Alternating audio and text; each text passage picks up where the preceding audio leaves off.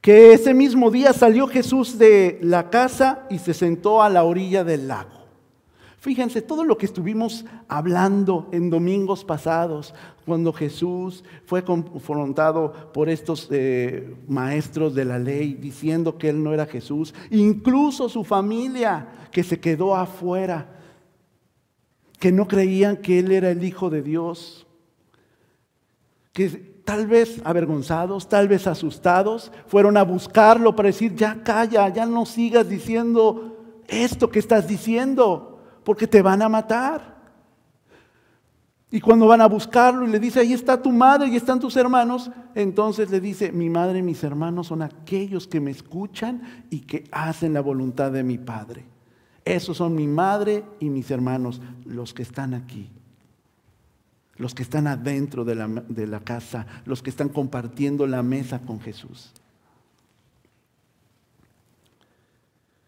Todo eso había pasado en un solo día y después de esto sale de la casa porque había mucha gente que lo estaba yendo a visitar, ¿se acuerdan? Querían que fueran expuestos y sanados por Jesús. Y después de ese largo día todavía va a la orilla de, dice en algunas versiones, el mar, en la versión 60, pero realmente sabemos que es un lago, se llama el mar de Galilea, pero es un lago inmenso porque no es mar porque no tiene salida a la inmensidad, a la profundidad, sino que está dentro de un territorio pues, muy grande, es inmenso, entonces es conocido como mar. Y dice que se sentó ahí a la orilla del lago. Dice que había demasiada gente y lo que hace es que empuja dos barcas para que pueda él estar ahí, porque la, muchedumbre, la gente no lo ayudaba para que él pudiera explicar la enseñanza que quería explicar Jesús. Y no hay mejor acústica al parecer que estando en el mar en una barca, para que la gente lo escuchara. Estaban parados ahí en la orilla y querían seguir escuchando qué, qué más Jesús tenía además de todo lo que estaba enseñando para sus vidas. Era una persona extraordinaria, hermanos. Era algo que nunca antes habían visto. Aún inclusive con eso había muchas personas que no estaban reconociendo en Jesús a el Mesías, como les decía. Dice también que empezó a hablarle con alegorías, con ilustraciones a esa multitud. Y empieza con esta ilustración del sembrador. Yo no sé ustedes, hermanos, yo la verdad tengo muy poco contacto con las cuestiones de plantación, del campo. Eh, mi madre creció en un rancho por ahí en la ciudad de Puebla, en México. Ahí pasó gran parte de su niñez, nos cuenta las historias que ella vivió junto con sus hermanas, eh, lo que ella hacía colaborando y ayudando con los animalitos, con el cultivo eh, de, lo que cultivaban, que era elote y otras legumbres. Y realmente uno no tiene mucho contacto. Es más, hermanos, planta que tenemos, planta que se muere, la pobre, tristemente. Eh, Ahora teníamos unas frambuesas al final que esas sí duraron un poquito eh, más y nos fuimos a cosechar con mi hija y pues se disfrutan mucho cuando uno más o menos le sabe. Jesús empieza a decir esta parábola, esta ilustración, esta enseñanza sobre un sembrador que va a sembrar. Obviamente sabemos que el sembrador es quién? Jesús. Y va a sembrar. Jesús en esta barca y la gente en la orilla del mar están esperando que el sembrador mande semillas en su corazón y en su vida para que empiece a germinar algo, pero no lo sabía la gente que lo escuchaba, pero Jesús lo quería exponer de esta manera. Y empieza diciendo que esparció las semillas y una parte cayó junto al camino. Y llegaron los pájaros y se la comieron. Aunque no seamos expertos en el campo, sí podemos ver que cuando semillas caen en el camino, no donde hay tierra, en la parte de nosotros donde está con pavimento, ahí, por mucho que sea pesada la semilla, no va a crecer nada, ¿cierto?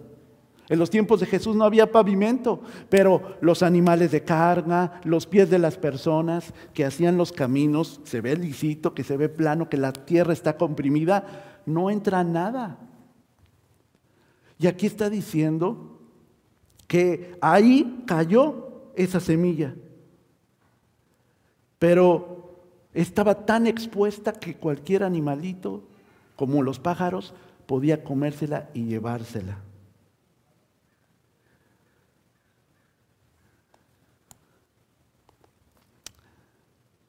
A veces, mis hermanos,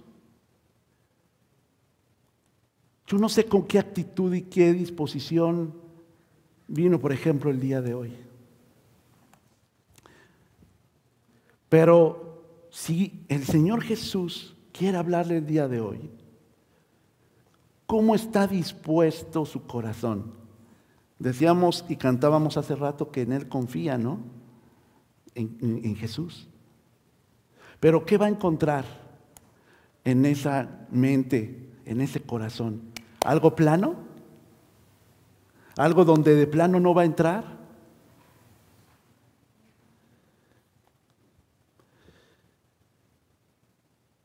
Otra parte, hermanos, dice que cayó en terreno pedregoso, sin mucha tierra. Donde estábamos viviendo antes, acá en Wesley, el, parte del parqueadero, el parking, eh, no estaba asfaltado, tenía piedras, muchas piedras. Y cuando estaba en esta época de, mucho sol y que había llovido, estaban creciendo las plantitas y eran bien latosas. Porque se veían ahí, en medio de todo el camino, en la orillita de donde estaba la, yarda. Quitarlas, hermanos, no era muy complicado, pero eran demasiados. Me acuerdo ver a mi esposa mientras yo hacía otra parte, inclinándose, moviendo las, piedritas para fácilmente sacarlas. Esas no, no había una raíz muy dura, pero como había lluvia, había agua, había sol, permitió que creciera. Pero eran fácil de arrancar. No hacía una raíz profunda.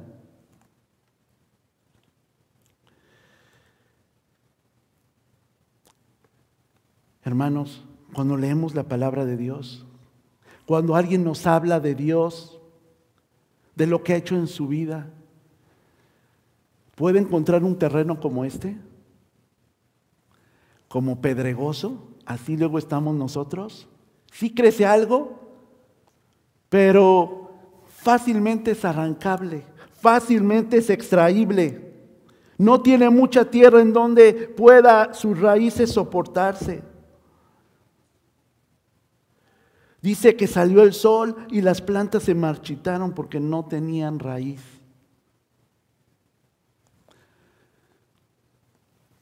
¿Qué es para nosotros? Aquello que simboliza el sol y que permite que se marchiten nuestras raíces y que no haya profundidad en ellas. ¿Qué es lo que nos mueve cuando sabemos que necesitábamos, que necesitamos a Dios, que necesitamos su verdad? Escuchamos de la palabra, escuchamos oraciones, escuchamos de lo que necesitamos, pero llega cualquier circunstancia, llega cualquier situación que hace que se marchite esa esperanza que está creciendo en nuestra vida y en nuestro corazón.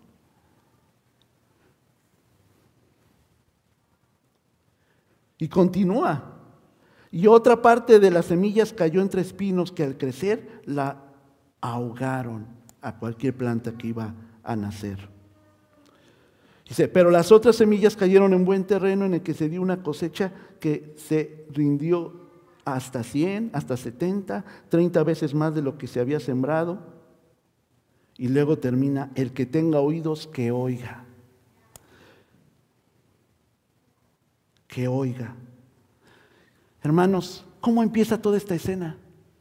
Una multitud que viene a Jesús, un, un Jesús que se pone en el mejor lugar posible para ser escuchado, como era una barca. ¿Qué tan importante es escuchar? ¿Qué tan importante es realmente oír? La gente vino para escuchar a Jesús y al final de que dice esta ilustración, dice el que tenga oídos que oiga. Fíjense lo que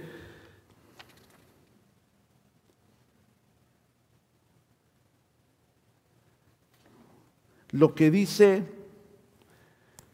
Romanos 17.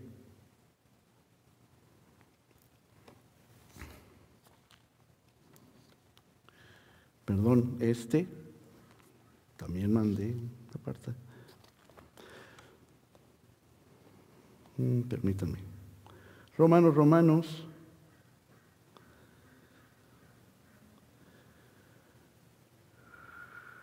Ahorita encuentro, hermanos, permítanme.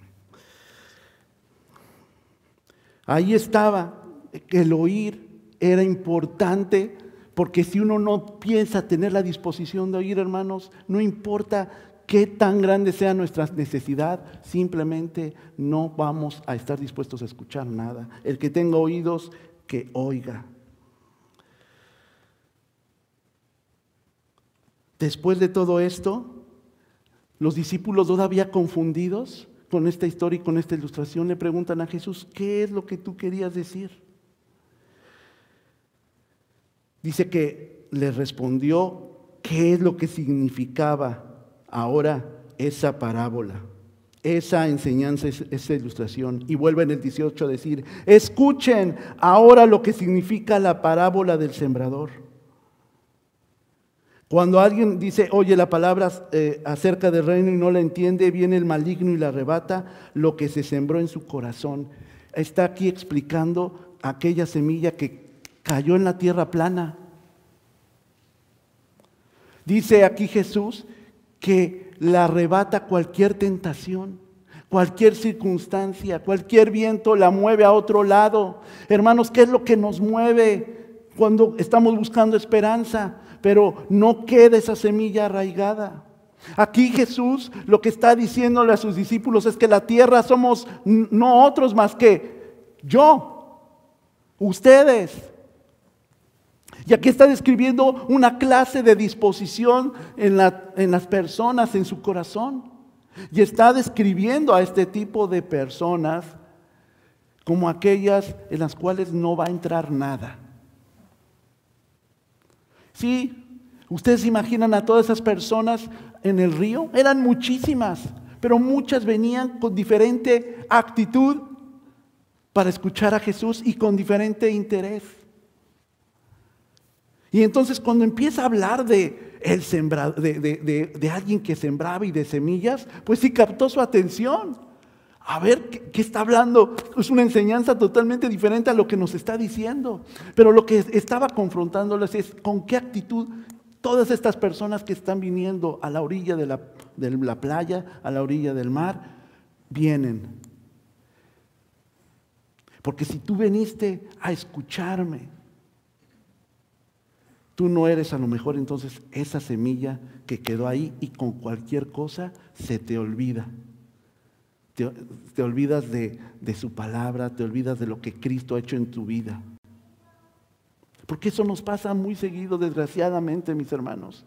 Dios ha hecho cosas importantes, milagrosas. Ahorita cantamos hace rato porque bueno es Dios. Pero se nos olvidan sus maravillas que han hecho en nuestras vidas. Estuvimos enfermos y de una manera milagrosa el Señor nos rescató. Tal vez tuvimos un accidente, tuvimos un problema laboral o un problema realmente económico y alguien nos tendió la mano, alguien nos escuchó. Cuando mucha gente, a veces incluso familia, no, nos rechazó.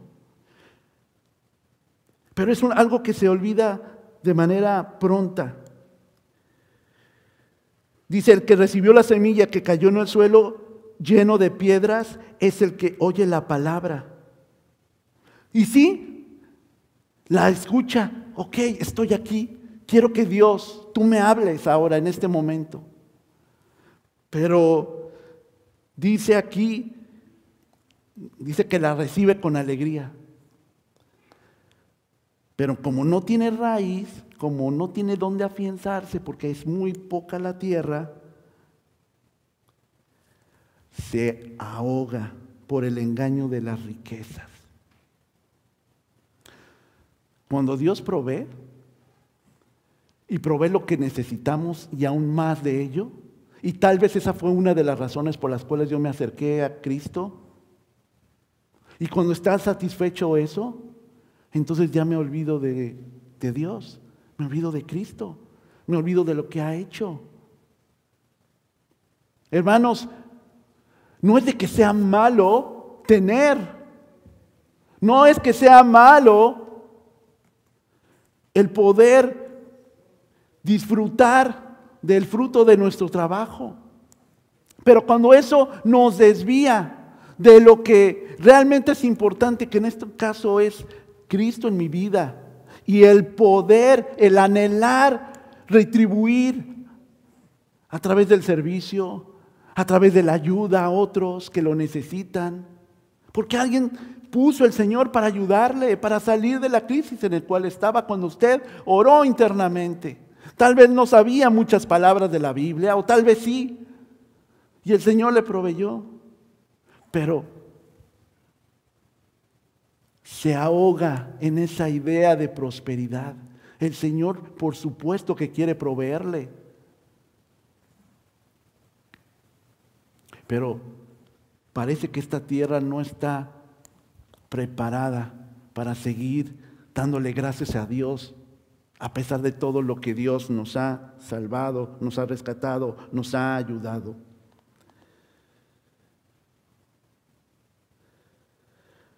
Luego dice que su raíz dura poco tiempo y surgen los problemas o persecución a causa de la palabra y nos apartamos de ella. ¿Cuánto? Yo me acuerdo cuando estaba en la preparatoria, yo había recibido a Cristo a los 15 años. Y pues me gustaba mucho jugar soccer. Y, iba después de las clases a las canchas para jugar. Me iba con mis compañeros. Y pues obviamente mis compañeros me dijeron, bueno, que el aleluya sea de tu equipo. Sí, sí, el aleluya que juegue contigo. Y para todo ya era el aleluya, porque les hablaba de Cristo. Y nos ponen un mote. Nos discriminan. En la clase de comunicación, me acuerdo que se hacían los equipos y entonces las personas querían hablar de un tema y dice, no, no vamos a invitar a Adolfo porque seguramente él no va a querer participar en este tema. En nuestra vida laboral, preferimos, decía un consejero cuando yo era adolescente también, ser cristianos de la secreta. ¿Cómo de la secreta? Sí, como agente secreto, nadie sabe. ¿No? Solo yo y Dios, según no exponemos nuestra fe. Porque tenemos miedos a ser apartados, discriminados, señalados. Pero el Señor dijo en su palabra, bienaventurado aquellos que por causa de mí, ¿se acuerdan en Mateo 5, versículo 10? Son perseguidos. Bendecidos, decíamos que significaba la palabra bienaventurado. En el mundo habrá aflicción, pero confiad, yo he vencido al mundo, decía también nuestro Señor Jesucristo. Nos había prevenido de que iban a venir esas cosas. Al nosotros exponer que nosotros éramos cristianos. Pero cuando sentimos un poco de presión, cuando nos sentimos ahí ahogados por todo eso, lo que hacemos es dar un paso atrás. Entonces ahí perdemos todo. Y es esta clase de tierra de la cual Jesús está previendo para todas las personas que oyen. Cualquier cosa que no checa con tus deseos o con los deseos de los demás, ¿te vas a apartar de mí? ¿Te vas a apartar de la fe? ¿Te vas a olvidar de todo lo que he hecho por ti?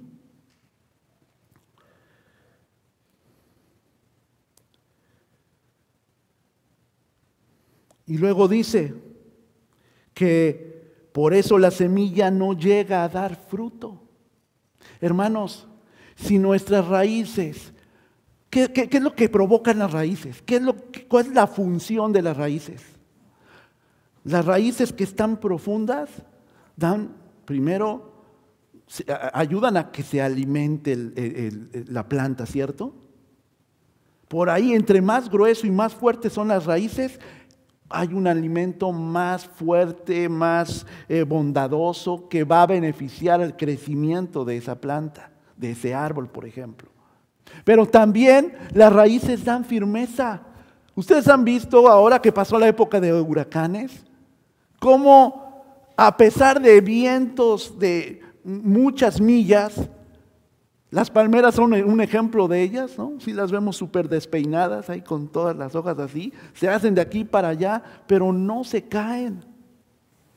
Un árbol entre más afianzadas tenga sus raíces en la tierra, va a ser muy difícil que sea arrancado por cualquier problema, cualquier circunstancia. Hermanos, aquí la ilustración nos menciona que esas ramas que deben crecer en nosotros esa convicción. No tenemos convicción, ¿por qué? Porque desconocemos la palabra de Dios, decíamos hace un momento ahí en el discipulado. Y cualquier cosa nos puede mover, nos puede confundir, nos puede lastimar y nos puede, sobre todo, alejar de Dios. ¿Cuál es el terreno en el cual estas personas están situadas? ¿Qué es lo que usted le hace dudar de Dios, le hace dudar de Cristo y de todo lo que ha hecho en su vida. Porque entonces tal vez no es la tierra que necesita el Señor para poner su semilla, pero Él necesita ponerla en su vida. ¿Para qué? Para que dé fruto. Un árbol sin fruto, hermanos, es un árbol que es un árbol frutal y que no da, no sirve para nada.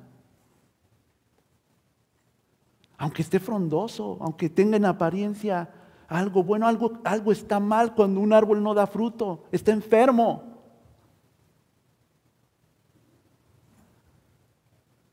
Y un árbol sano que tiene raíces fuertes, convicciones y firmeza para sostenerse a pesar de los problemas, porque está bien alimentado, en el caso de nosotros como cristianos, de la palabra de Dios, que tiene amistades con otros cristianos que oran por él en los momentos de pruebas, en los momentos de conflictos, que está teniendo una vida de comunicación con Dios y la comunicación con Dios solamente se logra a través de orar, de estar ahí doblando rodilla, pidiéndole a Dios más fe, pidiéndole a Dios más fortaleza, pidiéndole a Dios por las personas que amo para que la sostenga. Todo eso es lo que va a nutrir mi raíz y va a ayudar a que no me menee a un lado o a otro, que no caiga, que crezca esta semilla, que fructifique.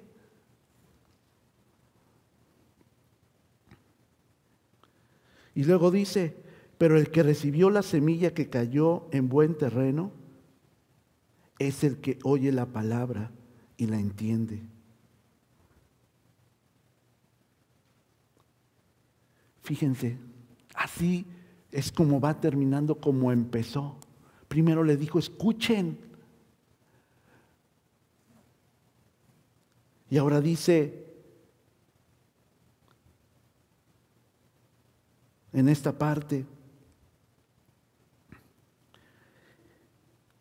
Pero el que recibió la semilla que cayó en buen terreno es el que oye la palabra. ¿Cómo podemos pensar que Dios puede crecer en mi vida si no me acerco a la fuente, a la revelación que Dios nos da a la humanidad para poder crecer en Él, para entender su voluntad, para saber qué es lo que quiere de mi vida?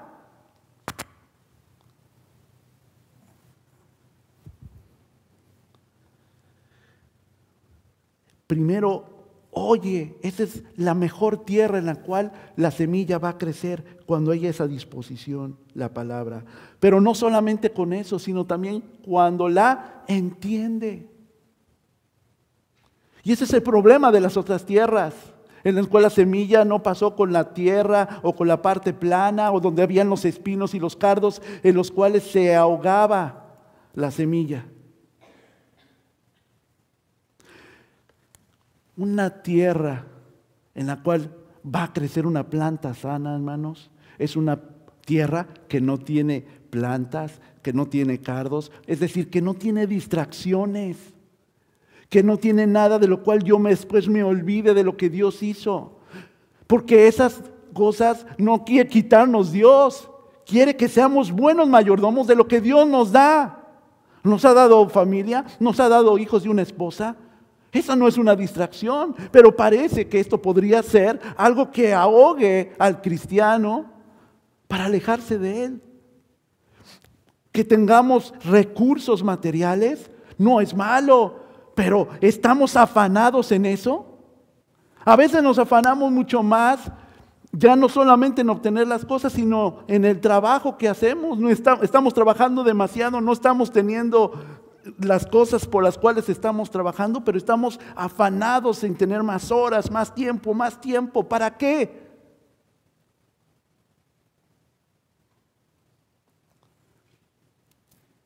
Para conocer a Dios.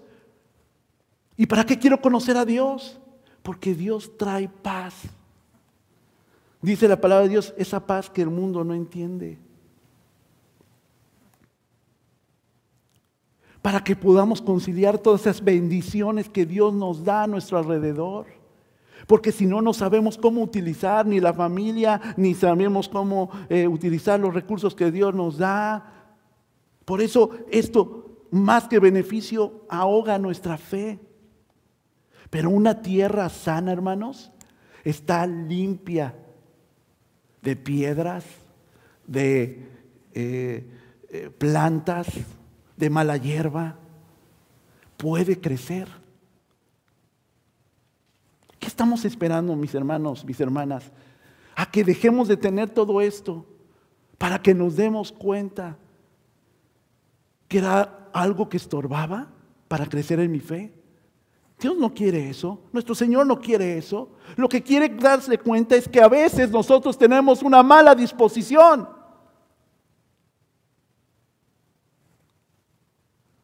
No estamos condenados a ser la tierra llana, aplastada, en la cual no entra nada. No estamos condenados a ser aquella eh, planta que crece poquito porque tiene piedras. No estamos nosotros marcados para ser aquella en la cual hay mucha hierba y no puede crecer la planta porque hay unas más grandes. Que son esos obstáculos que en vez que Dios nos los da para, para poder beneficiarnos de ellas, pero estas cosas se posesionan de nosotros. Inclusive a lo mejor malas relaciones que sabemos que tenemos que abandonar, pero no las dejamos porque estoy aferrado a ello, no lo veo y no veo lo que Dios quiere darme con esto. Necesitamos limpiar y quitar todo eso para que sea, dice Jesús a sus discípulos que le oían, esa planta que crece.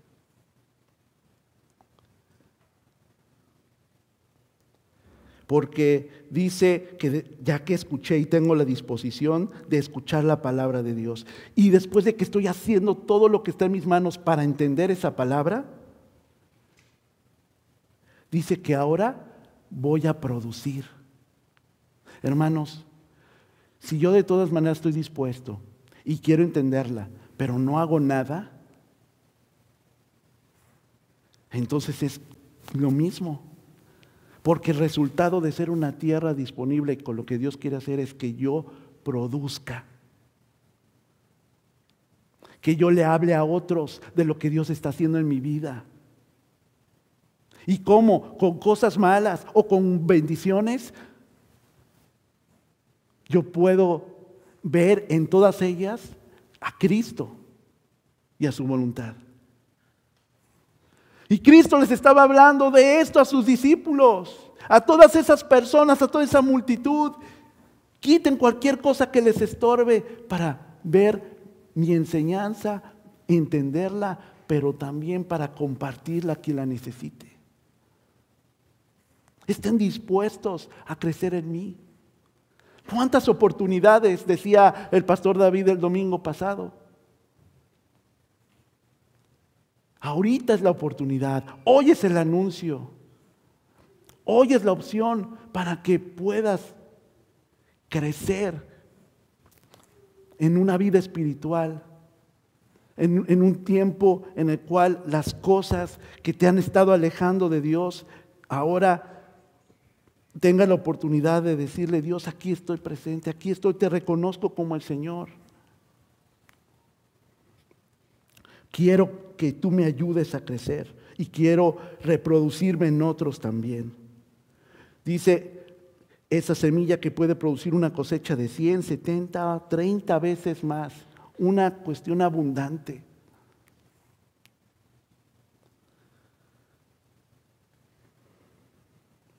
Mis hermanos, Cristo quiere que podamos ayudarnos a identificar qué tierra somos. Aquí está explicado. Ya que lo identificamos, tenemos que decir, yo quiero ser la buena tierra.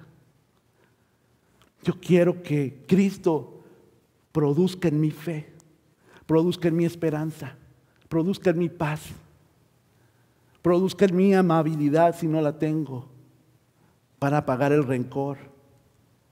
Produzca en mi contentamiento si estoy envidiándole a otros las cosas que tiene. Produzca la fe que necesito para acercarme a Él. Y este es el desafío, mis hermanos, que el Señor nos pone el día de hoy. Que yo sé que la gente que estaba ahí entendió y seguramente algunas no querían entender. Pero la oportunidad es para todos el que esté expuestos a escuchar a Cristo y que quieran hacer en su vida y en su corazón. ¿Me acompañan mis hermanos para orar?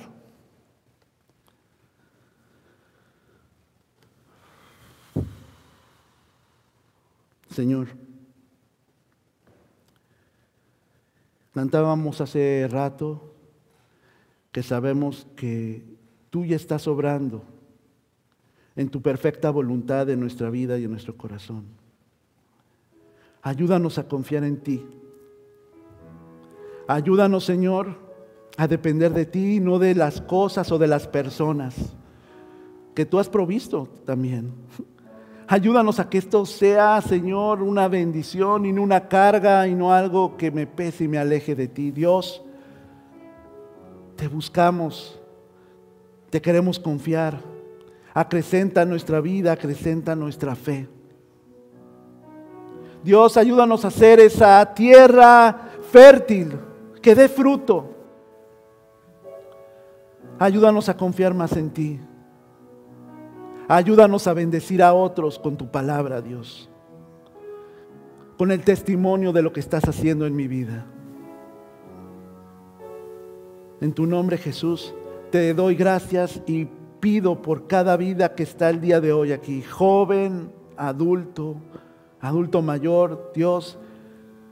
No importa el tiempo que hemos estado expuestos a tu palabra, que hemos ido a reuniones o a sermones, a estudios o a cursos, Dios, si no estamos dispuestos a que tú cambies y transformes nuestra vida y corazón. Hazlo, Señor, hazlo hoy. Queremos escucharte. Queremos que nos cambies, Dios. En tu nombre, Jesús. Amén.